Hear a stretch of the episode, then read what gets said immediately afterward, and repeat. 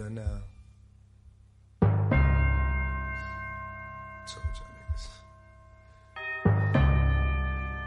You just don't listen. Why must you be hard headed?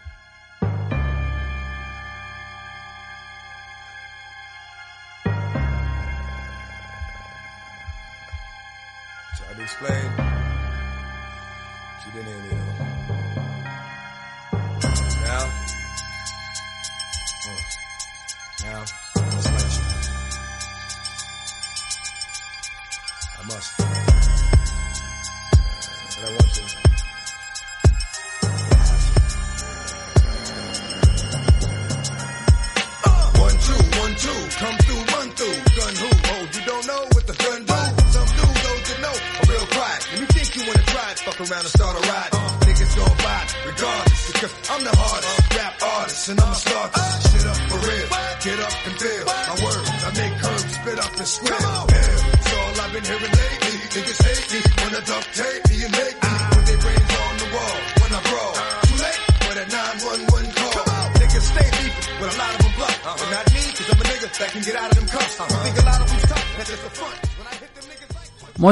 Bienvenidos todos a una nueva edición de MM Adictos. Hoy lo que vamos a tener en este programa va a ser Velator 256. De hecho, ahora mismo estamos en directo a través de twitch.tv barra TV. Se está celebrando UFC Vegas 23, pero lo que vamos a hablar va a ser de Velator 256. Tuvo lugar anoche, el viernes.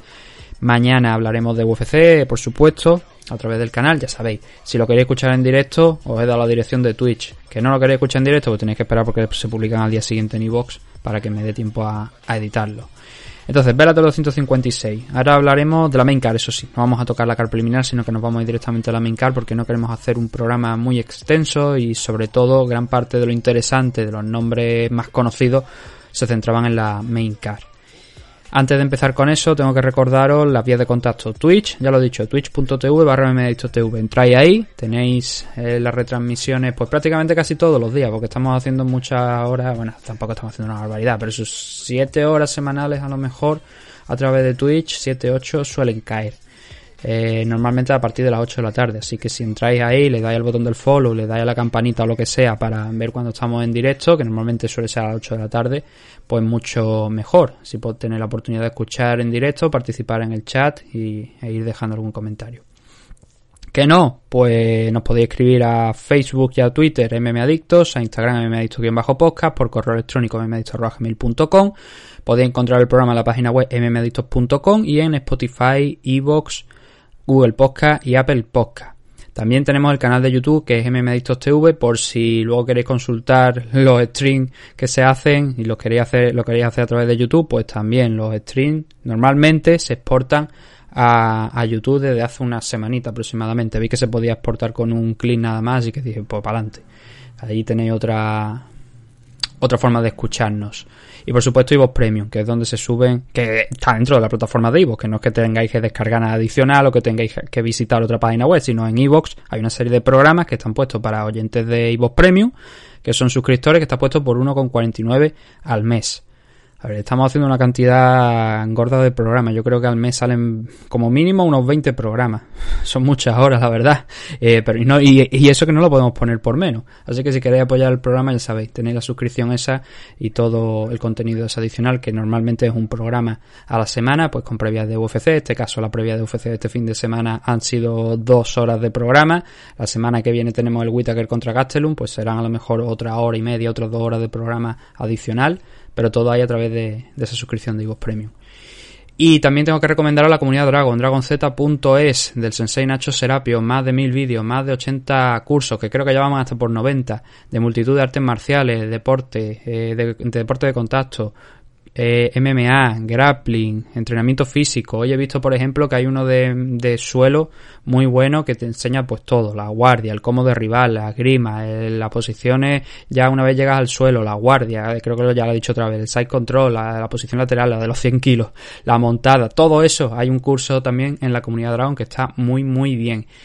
tiene una serie de. En la página web dragonz.es hay una serie de vídeos que te muestran lo que es un curso de los de la comunidad Dragon, por si queréis echarle un vistazo antes de suscribiros. La suscripción está por 12 euros. Y además de todo el acceso a la plataforma con esos cursos, tenéis un 15% de descuento en productos a la marca Dragon, eventos y seminarios al 50% a la inscripción, gastos de envío gratuito también de, lo, de las cosas que compréis a través de la página web y por supuesto acceso a las revistas, tanto en formato papel como en formato digital.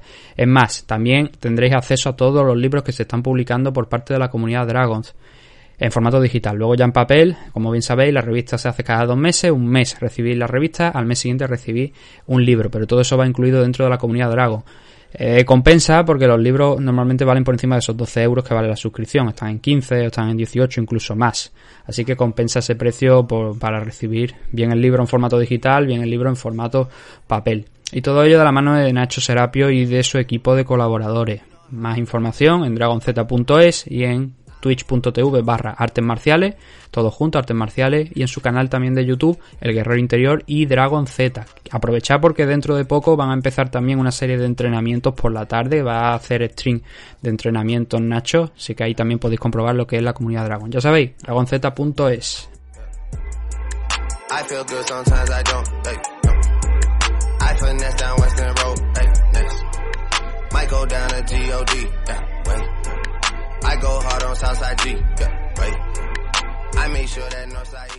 Una vez hemos acabado con las promos, vamos a empezar a hablar de lo que fue Velator 256. Este evento se realizó también en el Mohegan Sun Arena, que es donde se están realizando todos los eventos de Velator. Por lo menos de momento todos los que están programados se están celebrando allí en el Mohegan Sun Arena. Le dan esa seguridad en la reserva india, en el casino, y le permiten pues celebrar estos eventos sin muchos problemas y también con alguna regulación en tema de dopaje pues bastante más relajada que en otras partes de, Norteamérica, las cosas como son.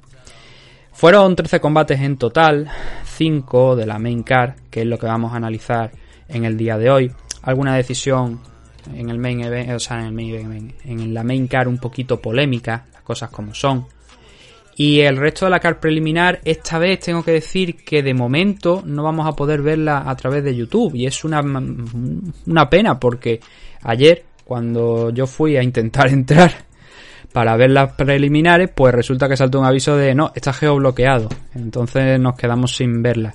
O por lo menos, a ver, yo, yo lo intenté esta mañana. Había. Ayer no intenté entrar, ayer no, porque ya tenía todo el chiringuito apagado y tal, y no las vi.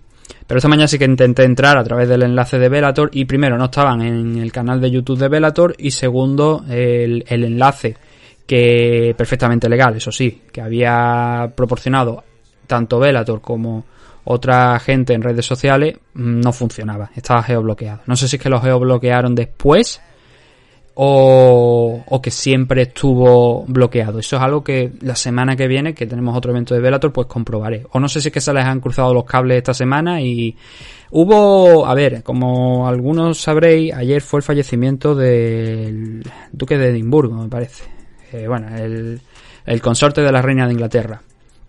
Murió el hombre con 99 años y el Velator dijo bueno, Velator, la cadena encargada de retransmitir Velator dijo que no se iba a retransmitir Velator esa noche, que se iban a poder ver las preliminares a través de YouTube.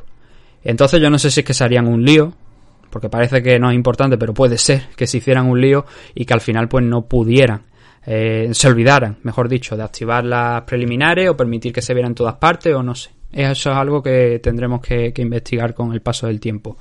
El caso es que eran ocho combates en la car preliminar. Tampoco podemos decir que hubiese cosas realmente importantes. Muchos luchadores con poquitas peleas profesionales, alguna victoria por KO, pero en general fue una noche bastante larga, con muchísimas, muchísimas decisiones. Hasta el punto que de los 13 combates hay que decir que 10 se fueron a, a decisión.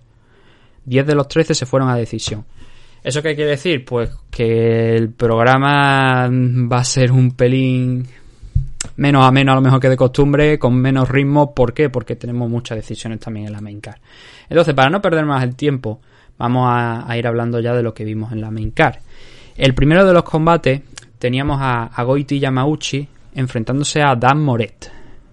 El resultado, el cual para mí, ahora lo justificaremos, pero creo que es erróneo, fue una decisión que fue a parar para Dan Moret por un doble 29-28 y un 28-29 para el brasileño, para Goiti Yamauchi. ¿Por qué creo que es errónea? Porque mínimo, para mí, Yamauchi hace más en dos asaltos.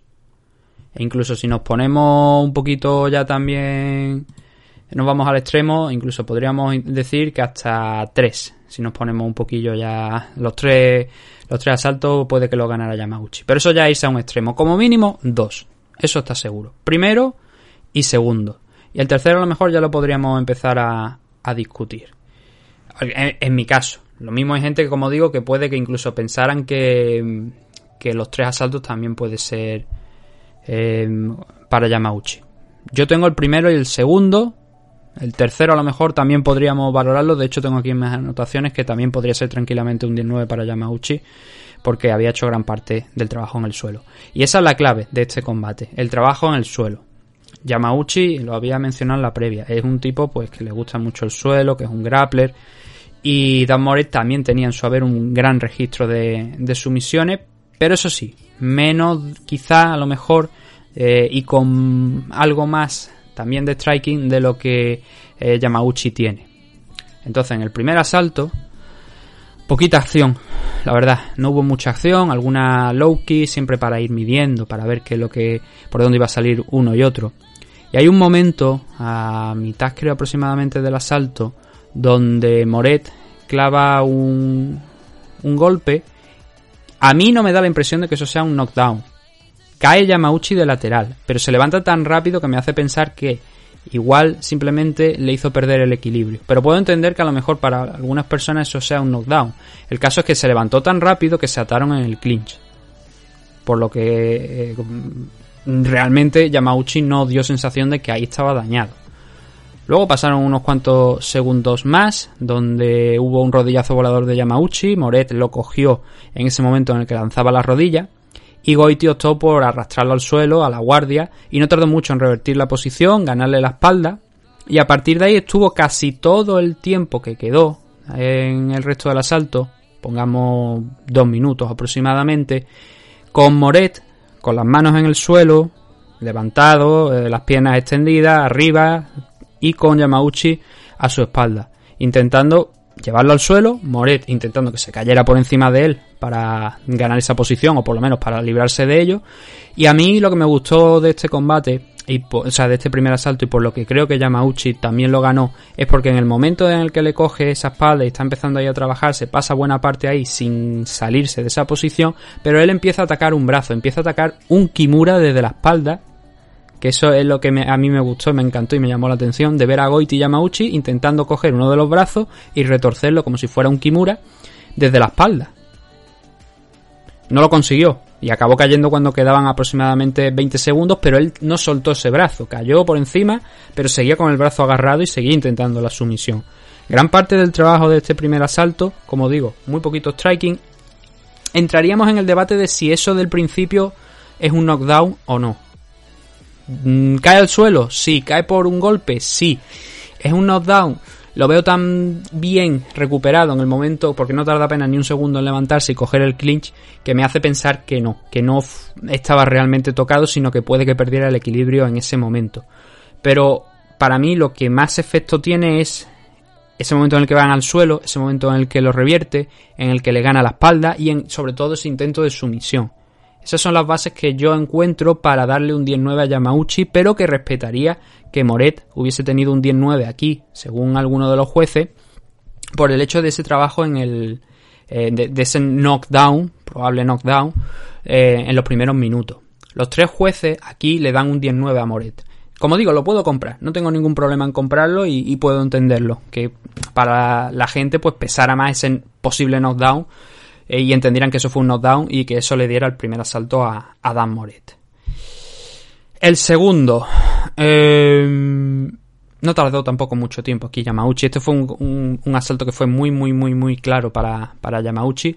Porque Moret entró al golpeo, Yamauchi cambió el nivel. A partir de ahí consiguió el takedown, entró a la guardia. No tardó tampoco demasiado tiempo en pasar a, a side control. Después de un momento en el que Moret elevó las piernas y parecía que podía haber cogido un triángulo ahí, amenazaba con el triángulo al menos, pero claro, estamos hablando de, de Goiti Yamauchi, un experto en el grappling, y que es bastante difícil de cogerlo en esa. ¿Lo puede someter? Sí, pero claro, es complicado pillarle en ese, en ese juego.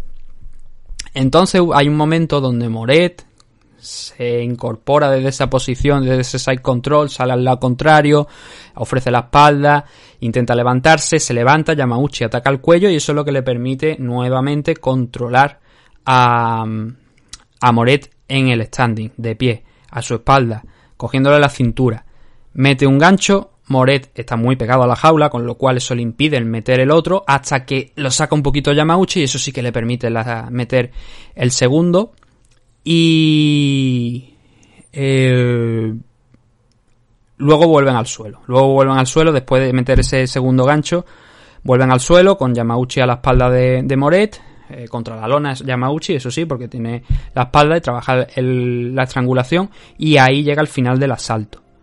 Son no lo tengo por aquí apuntado exactamente. Voy, a partir de la semana que viene voy a empezar a dividirlo por minutos los asaltos y así sé en qué momento se producen. Pero yo diría que tranquilamente fueron tres minutos o quizás algo más de tres minutos de control de Goiti Yamauchi encima de, Moret, bueno, encima, entendedme, trabajando sobre Moret, luego cogiéndole la espalda, controlándole también en standing, metiendo los dos ganchos, volviendo a, tenerlo en el suelo, pero ese trabajo de, de Yamauchi era claro, había hecho mucho más en lo que había sido el, fuerte de ese asalto, que era el, el, grappling.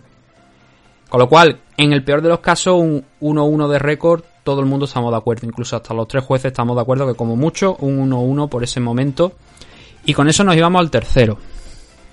Donde Yamauchi en un primer momento se lanza por el takedown, los dos tienen.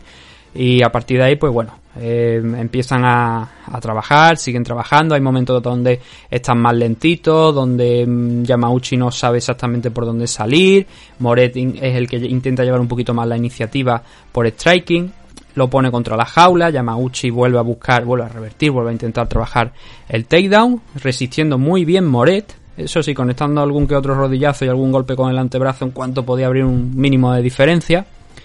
Y entonces cuando más allá del punto medio del asalto, en esta posición que os estoy comentando, donde Yamauchi ya ha conseguido controlar mucho más a Moret, tenerlo contra la pared de la jaula, empezar a trabajar ese takedown, barre por dentro, lo derriba. Sin embargo es Morel que acaba por encima. Acaba por encima y controlando la cabeza desde la media guardia. Pero no pasa mucho hasta que Yamauchi... No, no, no pasa mucho tiempo hasta que Yamauchi recupera la guardia revierte la posición. En una mala posición también para ambos porque no se sabía muy bien quién estaba por encima, quién estaba por debajo. Y Yamauchi al final acaba sobre todo revirtiendo al final de la campana. Claro, a ver, en base a lo que he dicho, que son las acciones más significativas del asalto, es verdad que puede haber una leve discusión sobre quién ha hecho más aquí. Si Moret, con ese takedown final que en los últimos segundos revierte Yamauchi pero que tampoco saca nada, o Yamauchi. Para mí, yo creo que Yamauchi gana los dos primeros asaltos.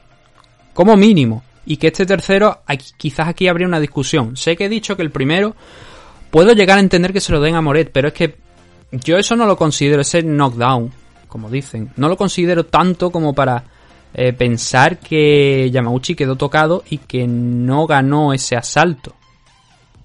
Y el tercero, gran parte de, del asalto eh, se lo pasa Yamauchi teniendo a este hombre contra la jaula. Para mí, desde mi punto de vista, desde mi opinión, yo creo que Yamauchi ganó el combate casi sin discusión. Casi sin discusión. Puedo entender que a lo mejor entremos ya a valorar, oye, este asalto está aquí, esto cuenta, esto no cuenta. Pero luego también viendo las puntuaciones de Big John McCarthy, árbitro veterano, ahora comentarista de, de Bellator, todos conocemos Big John. Si no recuerdo mal, Big John también indicó que el primer asalto había sido para Yamauchi. Que él pensaba que el primer asalto también había sido para Yamauchi. Y hay mucha gente que opina lo mismo. Ya digo que la afición se divide entre un 29-28 y un 30-27. Muchos periodistas también, eh, bueno, gente del medio, porque aquí periodistas hay algunos que no lo son realmente. Pero mucha gente del medio también piensa lo mismo, que fue un 29-28 para Yamauchi. Mi recomendación es que le echéis un vistazo al combate. Y una vez vosotros hayáis visto este enfrentamiento, que supongo que lo echarán, lo emitirán en, en Gol Televisión a lo largo de esta semana, entiendo, no, lo, no le he preguntado a Albert Fernández, pero doy de por hecho que sí. Ojalá, ya sabéis que Velator 255, lo comentamos en el último programa, pues no hubo esa suerte, no se pudo ver, pero espero que este sí.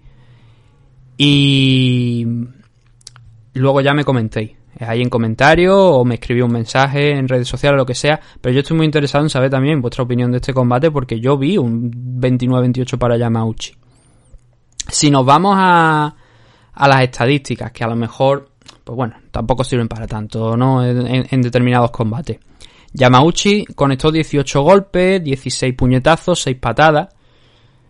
Claro, Yamauchi es un grappler, no le vas a pedir que de repente empiece a intercambiarse como un loco. Pero eso sí, tuvo el control de, en el suelo durante más de 4 minutos, cerca de 5 minutos, 4 minutos 41 segundos según el tiempo oficial que dio Velator. Moret conectó 33 golpes, es el doble, pero también aquí me gustaría que los dieran distribuidos por asalto, porque eso nos serviría mucho más para ver también y el tiempo de suelo, algo parecido como lo tiene UFC, para saber también en qué punto vamos, ¿no? Para que nos entendamos realmente, si tuviéramos que hacer un resumen de este combate, Yamauchi fue mejor en el suelo y creo que mmm, se demuestra que es mejor en el suelo. Sin embargo, Moret puede que se lleve la decisión en determinados puntos a ojos de algunos jueces un poquito más rácanos que duden un poco más de cómo juzgar el grappling. A mí esta, esta, esta decisión, a mí al menos, cuanto menos, me parece polémica. Y creo que debería pegársele una vuelta, pero claro, no se le va a dar de ningún tipo. Simplemente pues ahora lo que queda es la derrota para Goiti Yamauchi, que estaba el tercero en los rankings. Supongo que esto lo va a perjudicar bastante. Nuevamente se quedan tres victorias consecutivas. Le pasó ya cuando se enfrentó contra Michael Chandler, que venía con tres victorias consecutivas y perdió. Y de hecho es lo que le ha pasado casi siempre en su carrera aquí en, en Bellator. No es algo exclusivo de, esta ocasión, sino que ya ha tenido varias, varias rachas de tres victorias y luego un combatito que acaba perdiendo y que le acaba alejando nuevamente de la posibilidad por el título. Antes fue Michael Chandler el que puso fin a esa racha de tres, derrot de tres victorias. Ahora, veniendo de derrotar a Daniel Weigel, Sadawad y Daron Christian, yo creo que era unos argumentos muy buenos para haber, de haber ganado este combate, tener una oportunidad por el cinturón de la división Lightweight. Claro, también hay que recordar que Pitbull Freire, el campeón, está metido dentro del torneo Featherweight y que pues ahora tiene que hacer o tiene otros compromisos el Jim aquí principalmente entonces esa posible defensa iba a tardar pero mm, yo creo que esta decisión es errónea. De hecho el que haya apostado por Dan Moret os puedo confirmar que se ha forrado se ha tenido que llevar una muy buena pasta. Y no digo ya si lo si, puso por decisión. Pero es lo que pasa al final, es lo que hay, es lo que determinan los jueces y hay que comérselo. Entonces, Dan Moret, que debutaba aquí en Bellator, debuta con victoria, a ver hasta, primero, hasta dónde puede llegar, y segundo, sobre todo, a ver cómo lo meten en los rankings, porque derrotar al tercero de los rankings puede abrir muchas puertas a este chico. Pero creo que no es una derrota del todo justa para, para Yamauchi. Creo que debería haber ganado la decisión.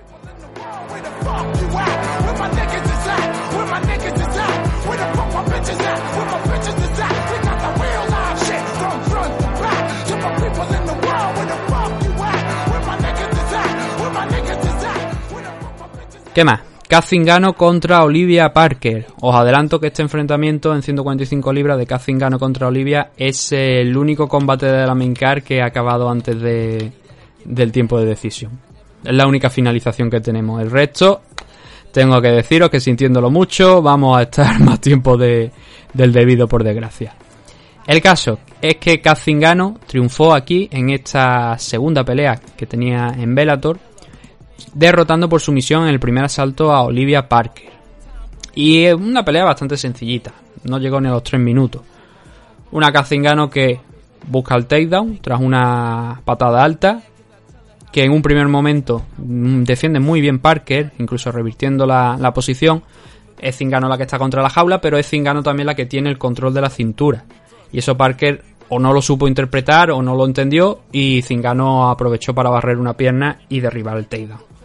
Se quedó en media guardia, empezó a trabajar desde la media guardia y en el momento en el que Parker intentó levantarse, intentó tirar la cintura hacia arriba para salir hacia un lateral y, poder levantarse, Zingano casi le cogió la montada. En ese momento casi la coge. Pero instantes después, cuando volvió a intentar Parker salirse, darse la vuelta, fue cuando ya Zingano le cogió la montada. Eh, la espalda, la montada, da igual, porque la tenía de frente, la tenía de espalda. Parker iba, iba girando, iba intentando librarse. Y hay un momento donde, cuando está en la montada, eh, creo que era la montada o estaba en la espalda, no lo tengo por aquí anotado, pero creo que era la montada. Eh, explota Parker y ahí sí que hace perder la posición a Kazingan y consigue colocarse ya encima.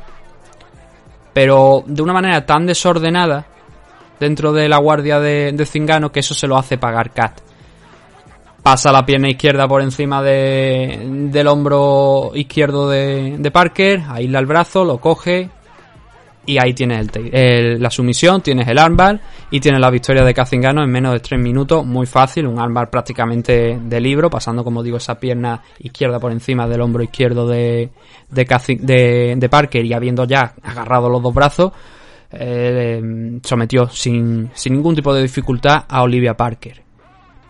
Lo siguiente para, para. Pues ella ha dicho que espera mm, directamente. A ver, yo creo que esto es algo que dicen todos los luchadores. Que lo que quieren es directamente ya por el título, como no podía ser de otra manera. Es lo normal, es lo lógico. Veremos si eso finalmente acaba pasando. Mm, la campeona actualmente es Chris Cyborg y Cyborg va a pelear.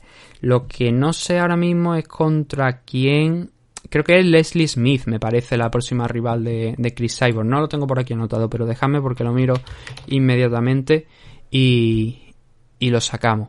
Porque además que ya está firmada, hicieron el, el careo, efectivamente, Leslie Smith el 21 de mayo en Bellator 259. Como iba diciendo, hicieron hasta el careo ya en el último evento y, y la cuestión era saber qué fecha era en la que, en la que tenían que verse las caras.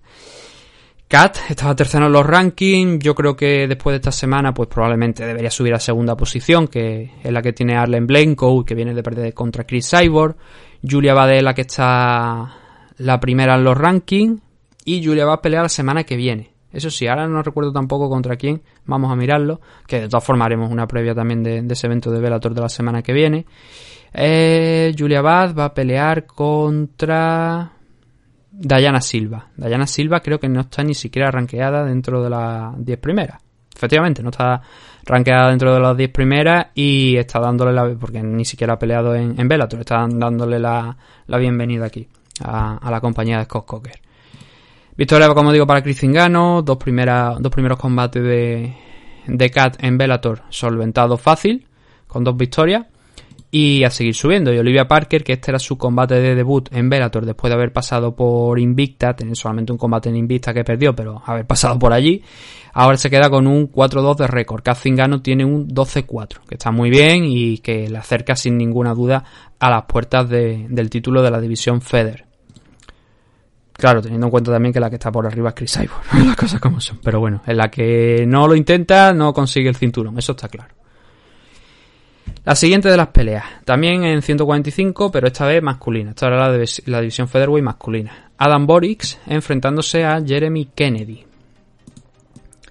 ¿Qué pasó aquí? Pues Adam Borix arrancó la decisión en un combate que hay que decir que la verdad es que fue bastante aburridillo. A mí no me, no me llamó mucho la atención el enfrentamiento, la verdad pero que Borix acabó ganando por un doble 29-28 y un 30-27. Yo el 29-28 hay que decir que lo entiendo perfectamente, creo que sé dónde se produce, ahora lo, veremos, pero fue un combate, como digo, bastante aburrido. Adam Borix venía después de perder por primera vez profesionalmente contra Darion Caldwell en la segunda ronda del torneo Featherweight, suma tres victorias con esta de Jeremy Kennedy y Jeremy Kennedy este era su segundo combate en Bellator.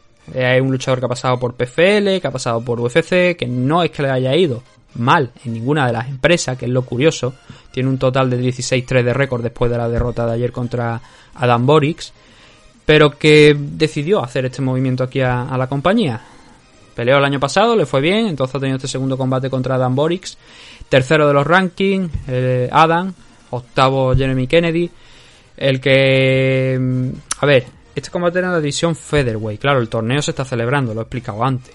Ya hay una final entre AJ McKee y Pitbull Freire que se tiene que disputar en algún punto de este año. ¿Eso qué quiere decir? Pues que todos los que estén por detrás tienen que estar al acecho, porque en cuanto pase esa defensa, esa, esa, esa defensa, esa final, el que gane tendrá que defender también el título, obviamente, pero eso ya seguramente será a finales de año, incluso a lo mejor hasta 2022. A lo mejor no vemos ya una defensa más allá de la, de la disputa del- de la final del torneo Featherweight. Probablemente.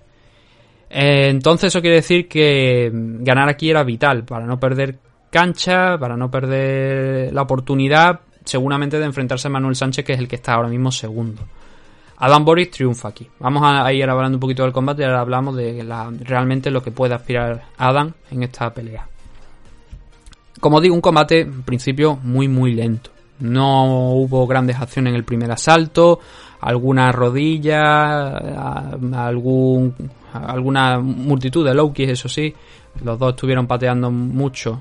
Mm, 18 patadas para Borix, 11 para, para Jeremy Kennedy. Pero fue un combate muy lento. En principio fue un combate muy lento. De hecho, yo creo que ese 29-28 de del que os he hablado, esos dos 29-28, siempre a favor de Borix, creo que vienen del primer asalto. Porque como pasa tan poco, es difícil juzgarlo. Y hay un momento, a 25 segundos del final, donde Kennedy consigue un takedown.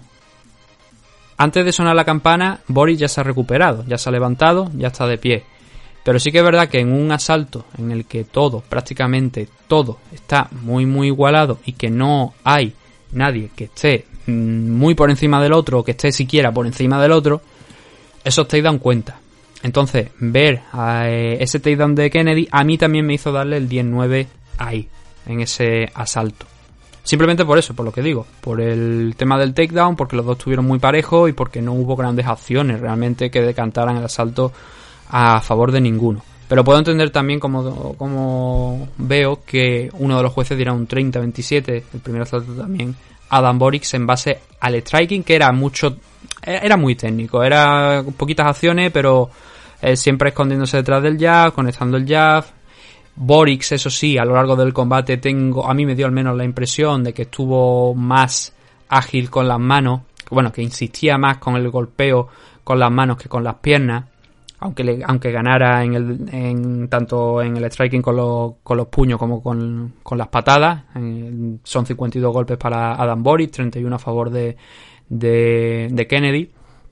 Y ahí saliendo de ese segundo, de ese primer asalto, el segundo digamos que mucho más convincente y el tercero especialmente más convincente en favor de, de Borix, salvo algunas acciones. Pero en el segundo, la igualdad en el striking se mantuvo, como digo, casi prácticamente a lo largo de, de todo el combate, más allá de esos números que hemos hablado hace unos segundos. A mí me dio la sensación de que Borix tenía que apretar un poquito más, solo un poquito más.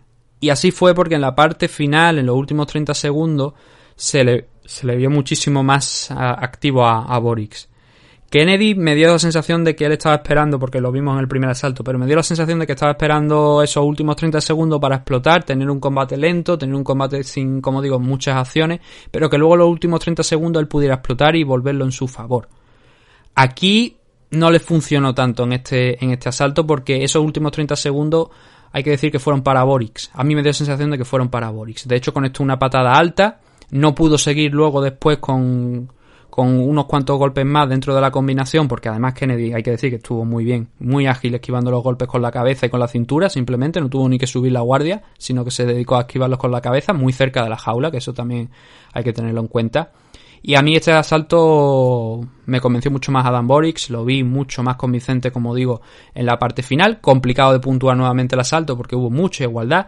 Aquí no hubo takedown, no hubo nada, más allá de, temas de intercambio, muy, muy contados los golpes. Pero sí que decantado a favor de, de Borix por esos instantes finales. El tercero ya fue más a, a mí este me convenció mucho más de lo que fue el segundo y este yo creo que aquí fue donde realmente lo ganó Borix. En el peor de los casos, como he mencionado, estaban 1-1 saliendo del segundo salto. En el mejor, pues obviamente Borix ya tenía ganado. De hecho, Borix, según Big John McCarthy, él opinaba que ya había ganado los dos asaltos, con lo cual este tercero pues era cuestión de no meterse en lío demasiado. Pero Borix había estado también haciendo un trabajo de, de patada, y al igual que Kennedy durante el combate. Y en este primer, en estos primeros minutos, bueno, primeros minutos no, primer minuto realmente, metió una low kick, hizo algo de daño a Kennedy, Kennedy le apoyó la pierna izquierda ya un poco mal, parecía que, le había hecho daño, entonces le metió otra, lo barrió y lo derribó con esa low kick. Y Boris entró. Y tenía más de cuatro minutos por delante. Boris se pasó bastante tiempo encima de, de Kennedy, hasta que él inició un scramble para volver a, pie y ser él el que luego, dentro ya del último minuto, porque estuvieron bastante tiempo enfrascados en esa guerra dentro de la grima para ver quién es el que conseguía la posición y derribar al otro, Kennedy lo sentó en el último minuto. Tenía algo de tiempo quizás para intentar robar la decisión, para intentar llevársela, pero mm, digamos que la posición no era demasiado buena, estaba sentado Boris contra la jaula, no logró atar las dos piernas y con la pierna que tenía libre finalmente Boris consiguió volver a pie, separarse en los últimos 15 segundos y, resistir un nuevo intento de takedown de Kennedy que a lo mejor de haberlo conseguido sí que podríamos haber hablado de una posible victoria de, de Kennedy o al menos discutir la decisión. Pero con lo que se vio aquí, eh, teniendo en cuenta de que abrió el asalto haciendo más daño, pasó bastante más tiempo en el suelo de lo que pasó eh, Kennedy controlándole a él en el último minuto, es mm, bastante seguro decir que Borix ganó también este asalto. Con lo cual, por lo menos, el segundo, el tercero, yo creo que van a parar para Adam Borix y el primero por un leve margen, muy, muy, muy pequeñito para Kennedy. Y tan pequeño como ese takedown del que realmente no logra obtener nada, pero rompe un poquito la igualdad que habíamos visto hasta ese momento. Así que, bien, buena victoria para Dan Boric, se puede decir.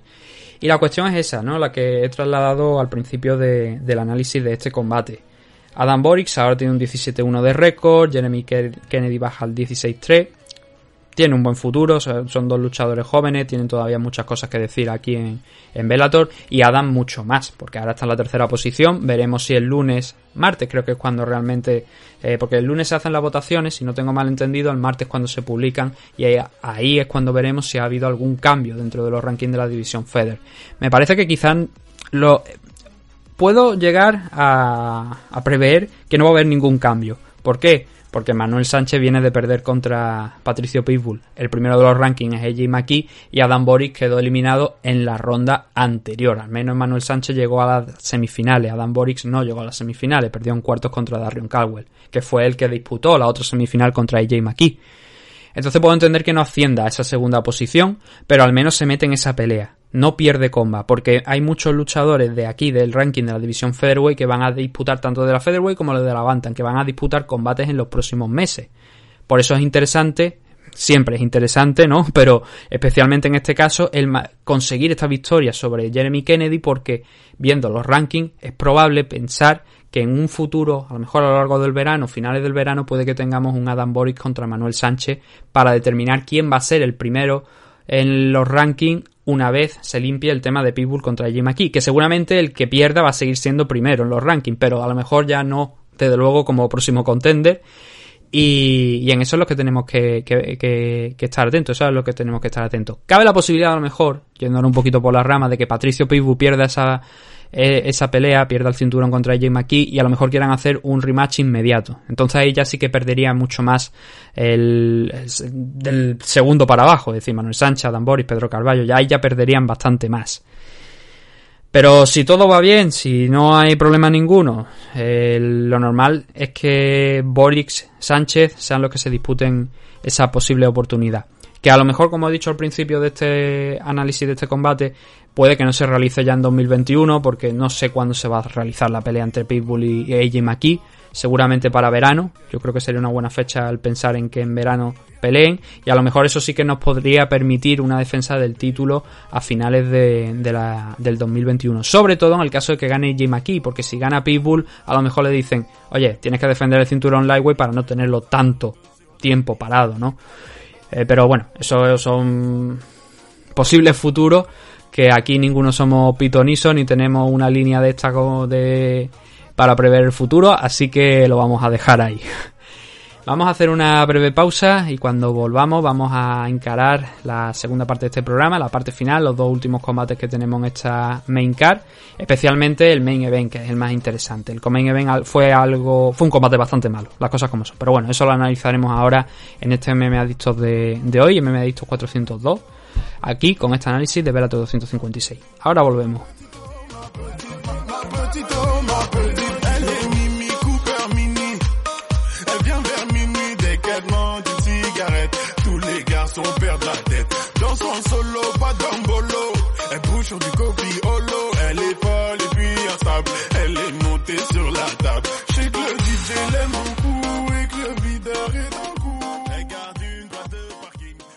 Los Caballeros de Oak es un equipo deportivo especializado en la práctica de las artes marciales mixtas, el jiu-jitsu brasileño y la modalidad de grappling. Los Caballeros de Oak cuentan con un centro de operaciones ubicado en el White Peak CrossFit de Valladolid y diversas filiales como la recién incorporada en el Nam Bandoyo de Torre del Mar, en Nerja, Málaga. Como director técnico del equipo, tenemos al entrenador y árbitro internacional de MMA, Oscar Panadero, quien dirige el equipo apoyado de varios de sus entrenadores asistentes en las distintas secciones del equipo. Todos nuestros entrenadores y ayudantes están debidamente titulados y acreditados en la modalidad en la que imparten sus respectivas disciplinas. A su vez, Oscar Panadero imparte clases en el Campio Club Experience de Sabadell, Barcelona, y cuyos competidores se integran al grueso del equipo. Podéis encontrar información sobre los Caballeros de Oak en sus redes sociales oficiales de Instagram y Facebook, visitando su canal de YouTube, Los Caballeros de Oak, o solicitar información mediante correo electrónico a loscaballerosdeoc.gmail.com. Nuestras diversas academias y escuelas de MMA atienden las necesidades de tipo de practicantes, desde principiantes a competidores profesionales internacionales. Estamos especializados en crear luchadores desde cero mediante nuestra escuela. No lo dudes y acércate a conocernos. Únete a los Caballeros de Oak.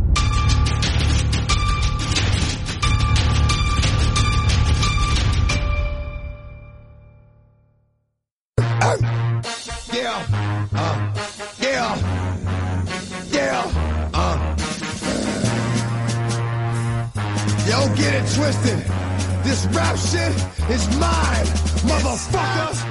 A fucking game. Fuck what you heard. It's what you hearing. It's what you hearing. Listen. It's what you hearing. Listen. It's what you hearing. Listen.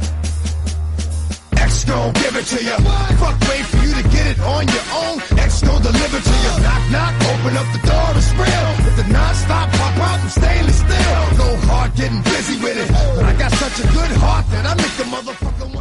Estamos de vuelta ya con esta segunda parte del programa de hoy en la que vamos a hablar de los dos combates principales que nos quedaban de este Bellator 256. Siendo el primero de ellos Liz Carmouche contra Vanessa Porto. Liz Carmouche, segunda en los rankings de la división Flyway, y Vanessa Porto no estaba rankeada porque este era su combate de debut en Bellator. Fue campeona de la división Feder Flyway, perdón, Flyway de, Invicta y de hecho abandonó la compañía en 2019 siendo um, ya no siendo campeona, creo, si no recuerdo mal, pero sí que con una victoria. Si no ya digo, si no recuerdo mal, porque hace mucho tiempo que pasó, ya no. Pero abandonó la compañía con una victoria. Se enfrentó a Alice en la noche de ayer con un 22-8 de récord, un récord muy muy bueno. Pero la pelea no lo fue tanto. La verdad es que la pelea fue bastante mala, bastante densa. Ya lo he advertido antes de, de esta segunda parte, pero es la verdad. Al final, el resultado, que es lo que cuenta, fue una decisión unánime por un doble 30-27 y un 29-28 para Liz Carmouche. Yo coincido con el 29-28 y el segundo y el tercer asalto son totalmente para Liz Carmouche. Yo creo que ahí no hay duda. La duda quizá a lo mejor está en el primero, ¿no? En que, en cómo ver el primero. Por lo menos para mí, porque luego veo a los jueces que el, eh, Dave, Dave Tirelli le dio el tercero a, a Vanessa Porto. Pero sí, 28-29, 30-27 en el mejor de los casos. En ninguna, en ningún, en ninguna realidad alternativa paralela o como queráis llamarla, Vanessa Porto ganó este enfrentamiento. No hay posibilidad alguna de que Vanessa Porto ganase este enfrentamiento. Combate muy aburrido. pero muy, muy, muy, muy, muy, muy aburrido. En el primer asalto es que no hay prácticamente nada. Hay algunas secuencias buenas de Liz Carmuch, algunos combos, Vanessa Porto también intentando responder, muchas, muchas patadas a lo largo de, del combate, 20 patadas por parte de, de Porto. En el striking muy muy igualado el número total de golpes, 45 por Carmuch, 46 para, para Porto. Fue un combate malo. Em, el primer asalto ya es lo que es lo que os estoy comentando. Solo se puede destacar a lo mejor algún combo de, de Liz Carmuch, alguna secuencia así a lo mejor de 2 3 golpes, pero poquito más. Mm, Lo más destacable quizás para mí incluso, es que Porto intentara entrar al takedown en los últimos 5 segundos, pero tarde e insuficiente. Fue como, mm, chica, has tenido 5 minutos y en los últimos 5 segundos intentas entrar al takedown. Por lo menos intenta entrar cuando queden 30, cuando queden 20 segundos, para que te dé tiempo para intentar derribar a Alice Carmuch.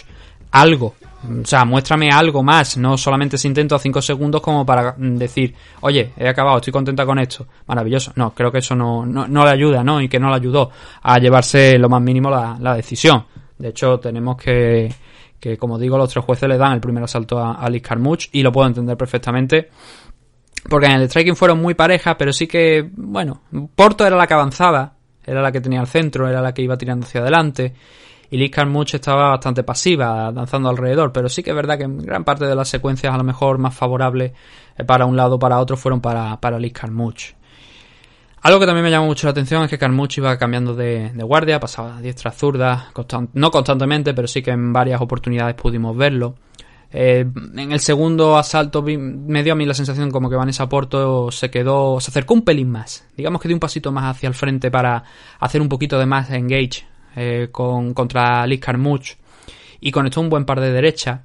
Pero cuando empezó a encontrar el ritmo, cuando daba esa sensación de que Porto empezaba a soltar las manos y a encontrarse mejor, Carmuch, tirando experiencia, buscó la cintura, la puso contra la jaula y luego al final la acabó sentando.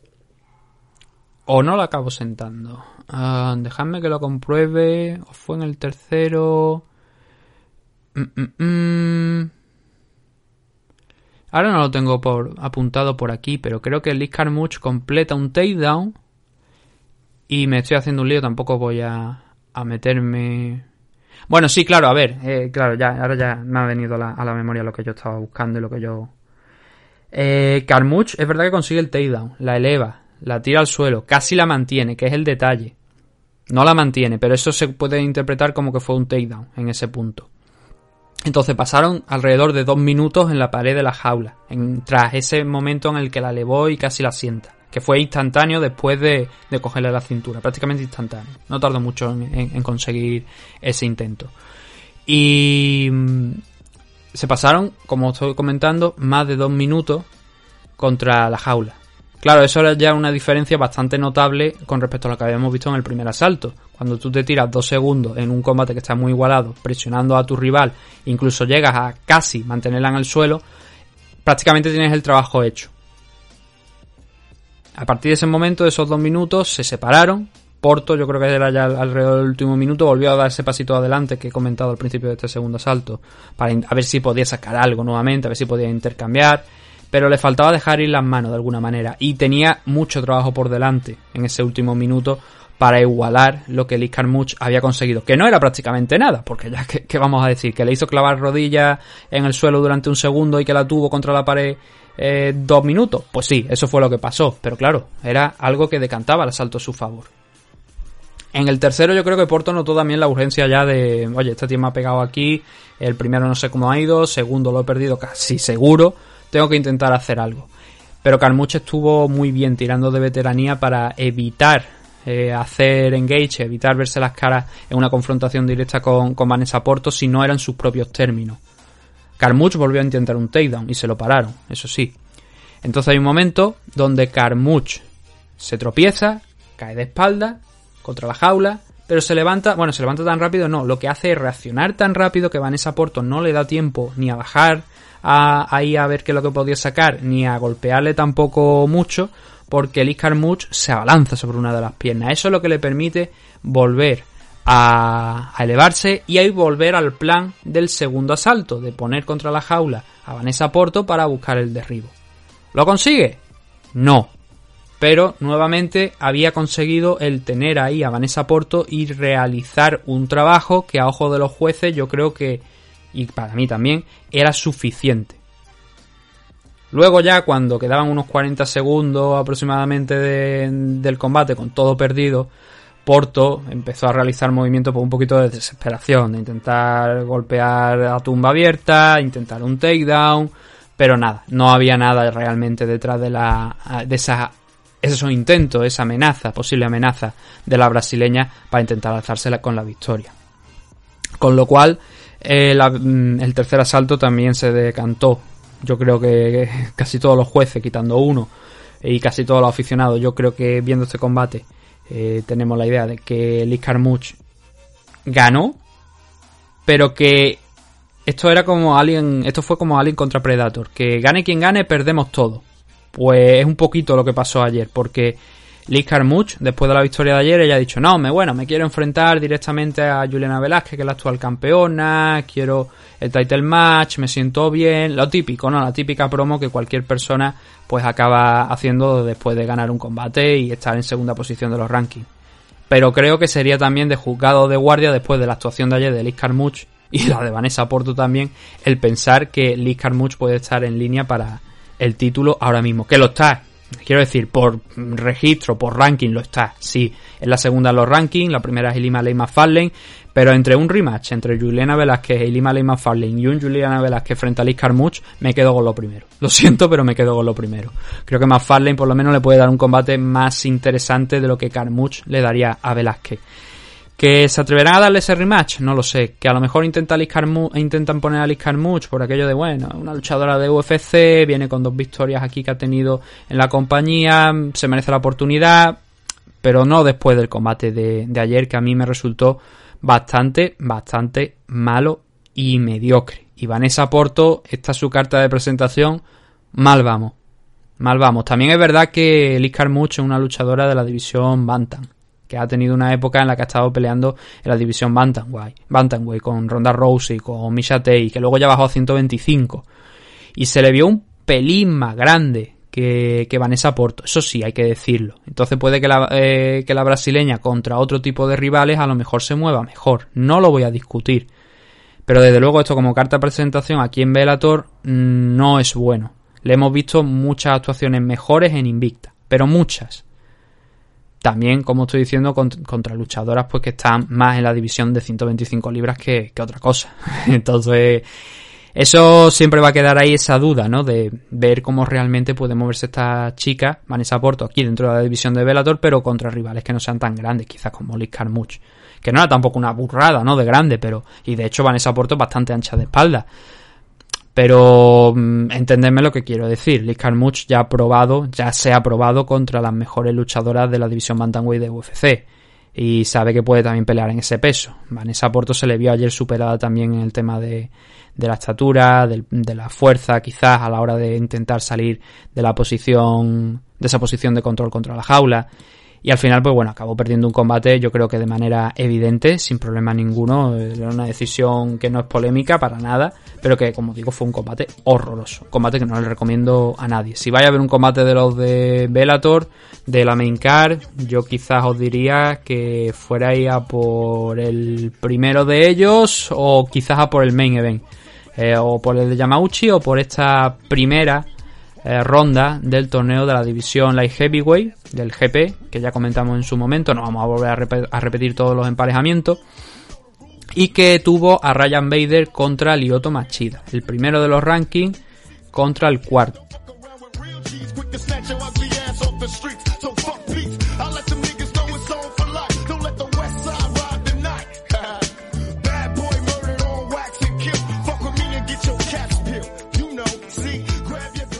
Un Ryan Bader que viene de perder completamente el título, lo perdió contra Nenkov a todas luces, fue un buen repaso del nuevo campeón y que por supuesto mantiene esa primera posición, bueno, mantuvo esa primera posición después de ese enfrentamiento porque era normal, ¿no? Si vamos a hacer un ranking, lo lógico es que el que ha sido campeón esté en primera posición. Yo ahí no discuto nada y lo entiendo a la perfección. Ahora bien, Lioto, que a Lyoto Machida lo tengamos en cuarta posición de los rankings después de haber ganado los dos primeros enfrentamientos, pero haber perdido los dos siguientes contra Jegal Musashi, el actual campeón de la división middleweight, y contra Phil Davis, deja mucho que desear. Las cosas como son. Tener a Lyoto en cuarta posición es extraño. Claro, en los rankings todavía faltan tres nombres. Yasim, bueno, sí, tres nombres. Yasimuradov, que pelea la semana que viene, que pelea contra Corey Anderson. Yasimuradov es un asesino y yo no sé cómo Corey Anderson va a intentar frenarle.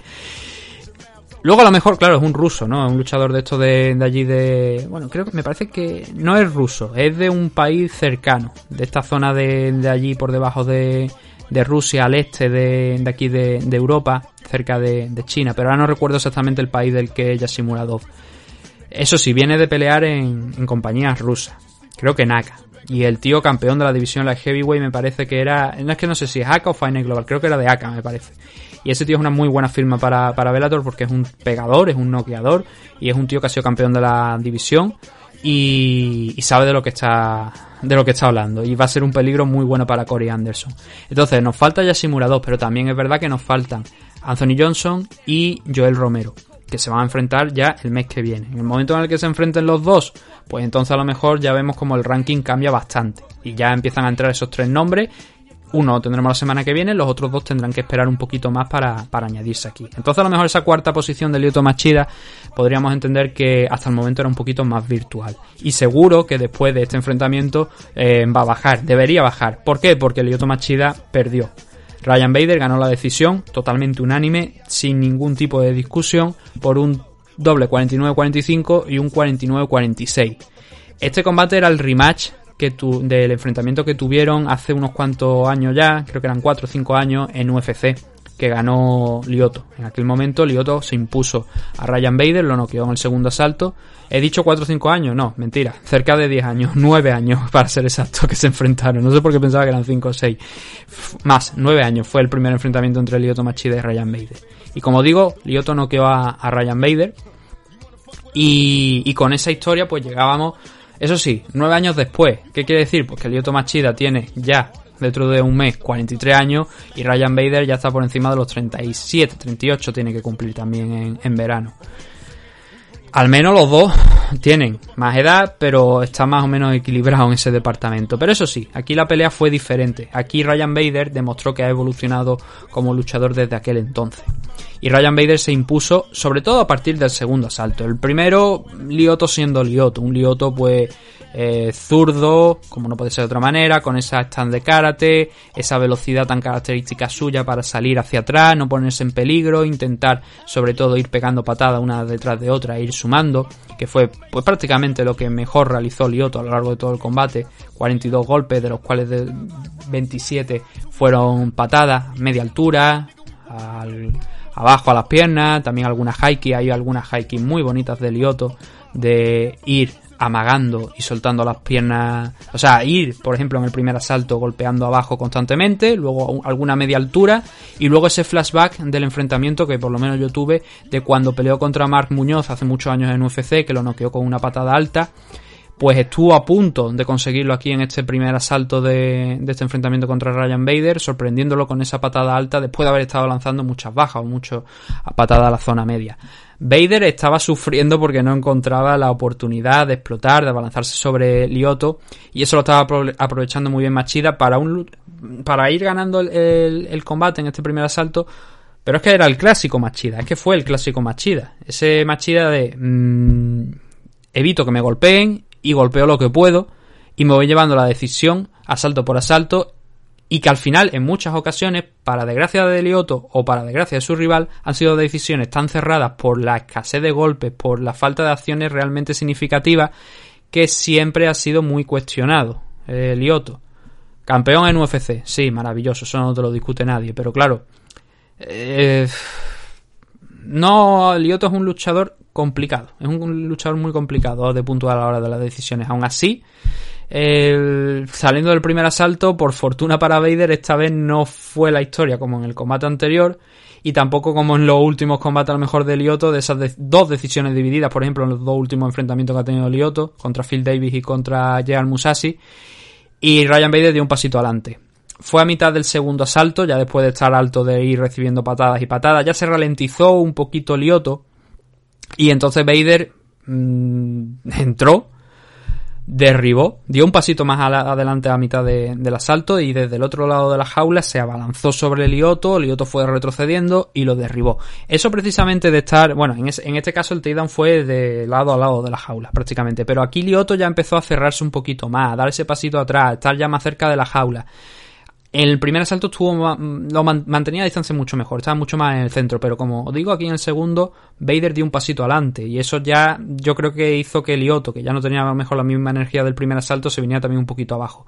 Y sobre todo ese takedown, que le sirvió a Vader para no estar tampoco, creo, mucho tiempo me parece que fue encima de él, yo creo que fue alrededor de un minuto y medio, dos minutos, pero bueno, que es un tiempo considerable también hay que decirlo, ¿no? Pero que eso sobre todo le permitió para tener más confianza, para decir, puedo derribar a este tío, ya lo he alcanzado, eh, puedo fácilmente utilizar mi wrestling para, para derribarle y que no me suponga muchos problemas. ¿Por qué? Porque Lioto la verdad es que tampoco supuso muchos problemas para Ryan Bader una vez la pelea tocaba el suelo.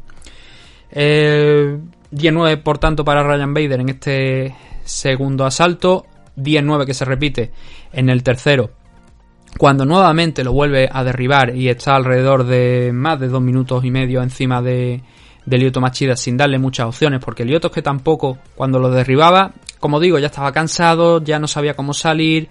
Creo que la edad también empezó a jugar un papel importante en el tema del cardio y no sabía cómo salir de esa posición. Y si le añadimos ese punto que, que es el wrestling de Ryan Bader, que es excelente, uno de los mejores de la división, pues Lioto se quedaba sin recursos y Lioto empezaba a perder puntos uno tras otro y, a Ryan Bader encontrar esa pelea en la que se sentía él realmente cómodo y no le daba muchos problemas eh, en el suelo Machida. Otro de nuevo, como digo, en, este tercer asalto, por eso, por el takedown, por el control, por el run and pound, prácticamente sin darle ninguna opción. En el cuarto es donde, para mí, hay un 18. Aquí en el cuarto hay un 18. Eh, en el primer minuto ya lo derribó. En el primer minuto ya Vader derribó a, Lioto. Por cierto, hay un ese takedown del segundo del tercer asalto me encanta porque lo que hace Vader es Lioto normalmente te lo ves girando hacia su lado izquierdo. Casi siempre girando hacia su lado izquierdo, pero en ese momento lo que hace Vader es él es diestro, ¿vale? Entonces suelta a la izquierda, pero a la vez que está soltando a la izquierda da ese pasito adelante para cambiar la guardia Lioto empieza a irse hacia la derecha y él corta el movimiento de Lioto con esa guardia cambiada con su derecha. Pega un golpe que a Lioto lo sorprende, lo deja en el sitio y eso impide que en ese momento Lioto salga para la derecha, para su derecha y evite el estar encerrado en esa posición. Entonces, el cambio de guardia tan rápido que hace Ryan Bader después de soltar esa izquierda y meter esa derecha para echarse encima es algo a mí que me encantó, porque lo vi coño, gran detalle técnico de Vader que no se ha limitado a soltar esa izquierda y ver cómo sale, sino que esta vez ha soltado a la derecha para interrumpir el movimiento, para que no, claro, te, te golpea en ese momento, te quedas ahí en ese sitio. Y eso lo aprovechó Vader para derribarle. El cuarto, como digo, 18, sin paliativos de ningún tipo, martilleando constantemente, eh, Machida sin reaccionar, sin saber cómo salir de esa posición, al igual que en los asaltos anteriores, cada vez más desgastado, cada vez con menos energía, intentando en alguna de alguna manera el intentar agarrar un brazo para ver si podía salir de esa posición o por lo menos para intentar disminuir un poquito los golpes, pero nada, era muy poco efectiva la estrategia que estaba realizando, bueno, que podía realizar Machida, prácticamente un saco de patatas en el suelo y Vader como digo, aquí en este cuarto asalto, para mí, yo veo que dos de los jueces le dieron. A ver, hay dos jueces que dan un 18, pero difieren en el asalto. Brian Miner da el, este cuarto como un 18. David Peabody da el tercero. Para mí es más este asalto el 18. Eric Colón no. Eric Colón dice que segundo, del segundo al quinto son todos asaltos para Ryan Bader, pero por un 19. A mí esta actuación del, del, tercer, del cuarto asalto me parece un 18 porque son más de 4 minutos de, control, un Machida que no hace prácticamente nada, sino aguantando, resistiendo para no ser finalizado y ya está. ¿No es una locura de Gran Pound de Ryan Bader? Pues no, no es una locura. Pero creo que ante la pasividad de tu rival y tú, y tú trabajando encima de él, pues prefiero darle un 18 a Vader porque Machida es que no hizo nada a partir de, de, de ese takedown. El quinto, ¿no? Ahí yo creo que apreciamos también la diferencia de lo que he venido mencionando, de cómo estaba uno de energía, cómo estaba otro. Vader sonó la campana, salió corriendo en una salación directamente por Machida. Machida pues, se quedó en el sitio como diciendo, ¿dónde va este, no? Y no tardó mucho. Cuatro minutos y medio, takedown. Otra vez al suelo con cuatro minutos y medio de, o sea, con 30 segundos disputados de, de, asalto, era cuestión de, bueno, a ver qué tormenta viene para Lioto Machida, a ver si acaba antes de tiempo, a ver si, si resiste hasta el final. Por suerte, yo creo que para Lioto, Vader también estaba ya algo cansado, bastante cansado, pero mucho menos de lo que estaba Lioto Machida, y el trabajo fue similar al del cuarto asalto, pero sorprendentemente, porque a mí me sorprendió, Machida aquí sí que estuvo más activo. No sé si por cansancio de Ryan Bader o porque dijo tengo que hacer algo y se mostró mucho más activo. Necesitaba sacarse algún truco de estos de los que te ponen luego en highlight de por vida. Porque era lo único que tenía, sacarse un truco de la manga, pero de estos de, como digo, de, de ponértelo en un highlight de por vida. Y eso no lo consiguió. No lo consiguió, pero al menos resistió mucho más los envites de, Ryan Bader y no a base de golpe, no a base de, intentos de sumisión, que Lioto tiene un Brazilian Jiu-Jitsu bastante más que aceptable, pero sin embargo ayer no entró en juego, no fue un factor a tener en cuenta, porque es un luchador principalmente de karate. Y hombre, el 10-8 aquí también puede ser cuestionable, pero yo creo que es un 10-9, porque aquí bajó mucho ya más el rendimiento de Ryan Bader y se limitó más a controlar, a navegar con el barco hasta el final de, de la carrera sin estamparlo contra un acantilado y a conseguir la victoria por ese 49-46 y un doble 49-45 que estamos hablando. El resultado, bueno, las estadísticas, mejor dicho. Vader con estos 84 golpes significativos, 67. Aquí no, Bellator no, no diferencia de los golpes en el suelo a golpes en standing, pero la gran mayoría de esos 67 puñetazos que estamos hablando fueron en el suelo. Un control en el suelo de 13 minutos y 10 segundos en total, de los 25 que tuvo el asalto, el, combate, y que fueron a partir sobre todo, como digo, del, segundo hasta el quinto, que fue una tortura constante, y a Lioto se le hizo largo el combate. A Lioto se le hizo muy largo el combate y lo acabó pagando lo acabó pagando, pero claro, es la constante de la carrera al final de Lioto. O noquea o tenemos una decisión cuestionable para uno o para otro. Y en este caso fueron los asaltos tan claros en favor de Ryan Bader que no hay nada, pero absolutamente nada, que nos pueda hacer pensar lo contrario, como que Lioto tuvo alguna opción de, ganar este enfrentamiento, porque eso no es verdad. Ya luego podemos discutir de si hay un 49-44 como dan algunas personas, un 49-45, un 49-46. Lo que es eh, lo que es un hecho es que Lioto gana el primero y a partir de ahí pierde el resto. Y eso no lo va a cambiar nada. Entonces tenemos esa victoria de Ryan Bader para avanzar en la en esta primera ronda del torneo de la división Light Heavyweight. El siguiente combate va a ser contra el ganador del Anderson contra Yassi Muradov, que se va a dar la semana que viene. También la semana que viene Nenkov defiende el título frente a Davis en la otra parte del cuadro. Entonces, Bader ahora mismo ya está esperando rival en semifinales, que como digo, es o Anderson o Yashimuradov. A partir de ahí, pues, habrá que ver si Vader puede repetir la gesta que ha hecho aquí nuevamente, si es capaz de derrotar al ganador de ese enfrentamiento, que yo creo que será Yashimuradov, pero no voy a descartar que no lo sea. Y Yashimuradov es un luchador que tranquilamente puede hacer lo mismo que le hizo Nenkov. Desgraciadamente para, para Vader. Pero estamos viendo un cambio de guardia, ¿no? Lioto dijo que no pensaba en el retiro, que él crea que este torneo era largo y tal, pero claro, ahora igual es el momento. Yo creo que es el momento. Ya tres derrotas consecutivas son muchas derrotas para un luchador de, de 43 años. No tiene nada más que demostrar. Eh, el combate, como digo, se le hizo muy largo. Se le hizo. Eh, por cierto, eran cinco asaltos. Bueno, Obviamente a estas alturas decir que eran cinco asaltos ya es un poco tonto, ¿no? Pero quiero decir que todos los combates del torneo de Heavyweight van a ser a cinco asaltos, para que lo sepáis, que no es que sea una cosa peculiar o algo de este enfrentamiento de manera exclusiva, no, no, sino que todos los torneos, todas las peleas del torneo de Heavyweight van a ser a cinco asaltos. Y, y entonces, como digo, yo creo que Lioto ha cumplido ya. Y con ese 26-11 de récord que tiene ahora, habiendo sido campeón de la división el, cinturón lo ganó en UFC en la división Light Heavyweight, sí, por supuesto. Pero es que, o sea, he dudado porque recuerdo que Lioto luego bajó a la división Middleweight. Y entonces he dicho, a ver, espérate, ¿fue en la Middleweight o fue en la Light Heavyweight? Pero recordaba que Mauricio Shogun Rua tuvo dos enfrentamientos. Uno que precisamente fue una decisión muy, muy cuestionada, que fue la primera eh, defensa que tuvo frente a él. Y luego ya en la segunda Shogun Rua lo noqueó, lo dejó completamente seco a, Lioto Machida. De hecho, era la primera derrota de, de Lioto a nivel profesional, aquella que tuvo en la revancha contra, contra Shogun, que además fue inmediata, porque la decisión, como digo, fue bastante controvertida. Pero como digo, creo que ha cumplido.